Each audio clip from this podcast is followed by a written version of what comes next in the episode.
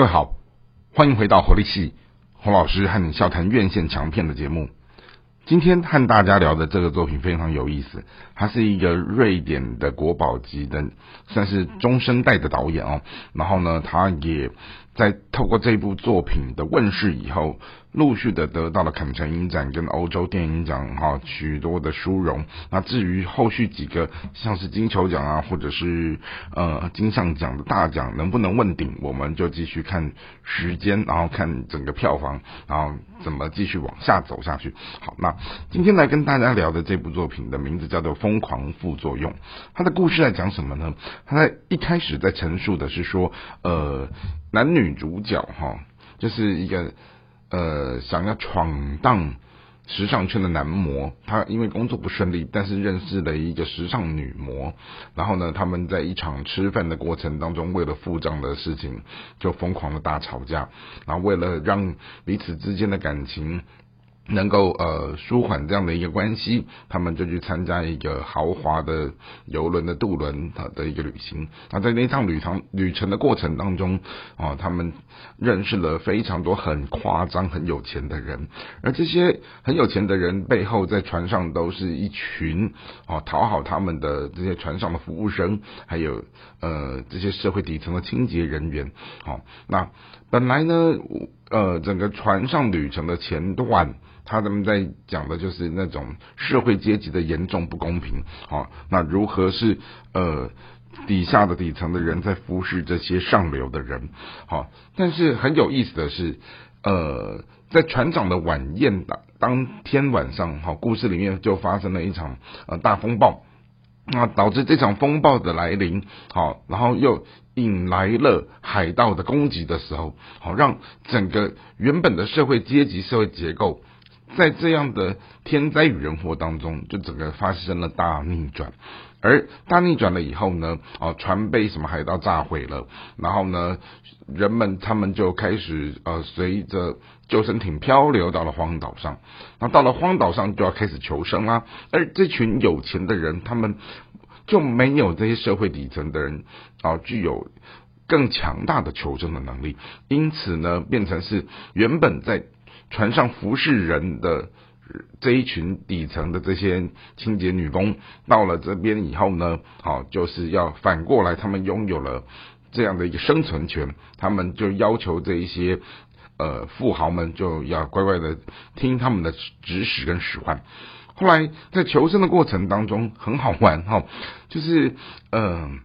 你会看到呃原本整个社会阶级颠倒了以后。这些有钱的人，他们就是什么吹风啊、淋雨啊、睡沙滩呐，好，所以反而是那一些哦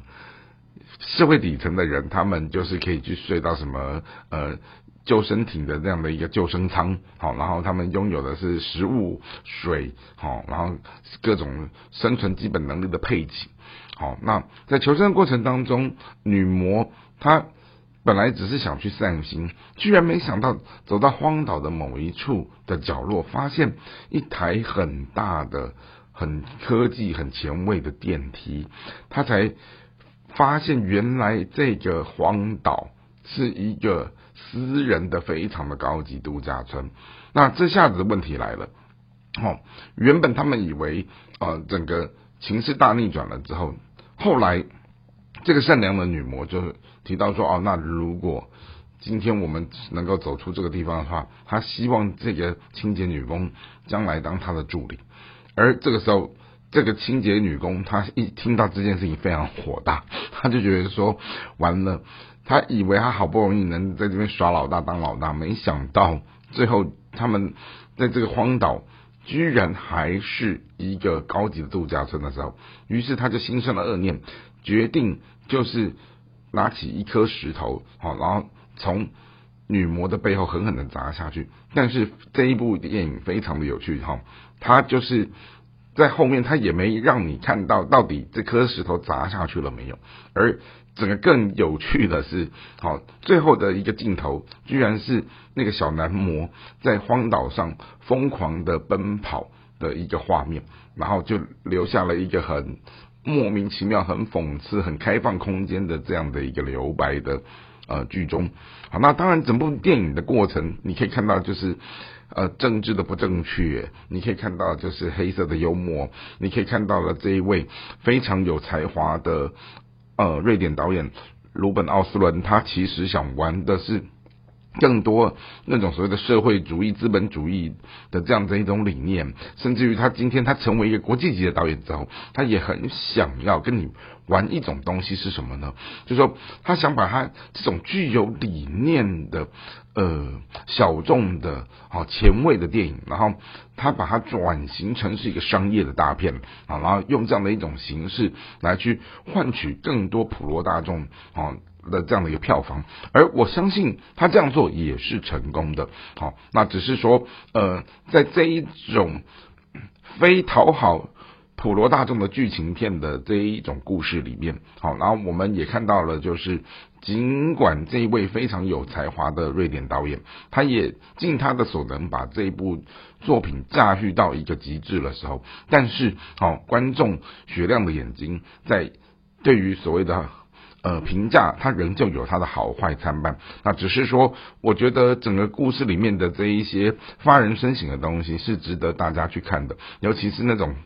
暴风雨船上的那种。随着富人的那一种呕吐啊、不适啊，然后最后整个很离谱的这一些 很荒谬的情节哈，我觉得也多亏这个导演能想得出这样的一个桥段。好，那当然这部作品它在二零二二年的年底上映，那也鼓励大家有机会的时候可以去朝圣去观赏一下。那今天的节目就跟大家分享到这边，我们下次再会。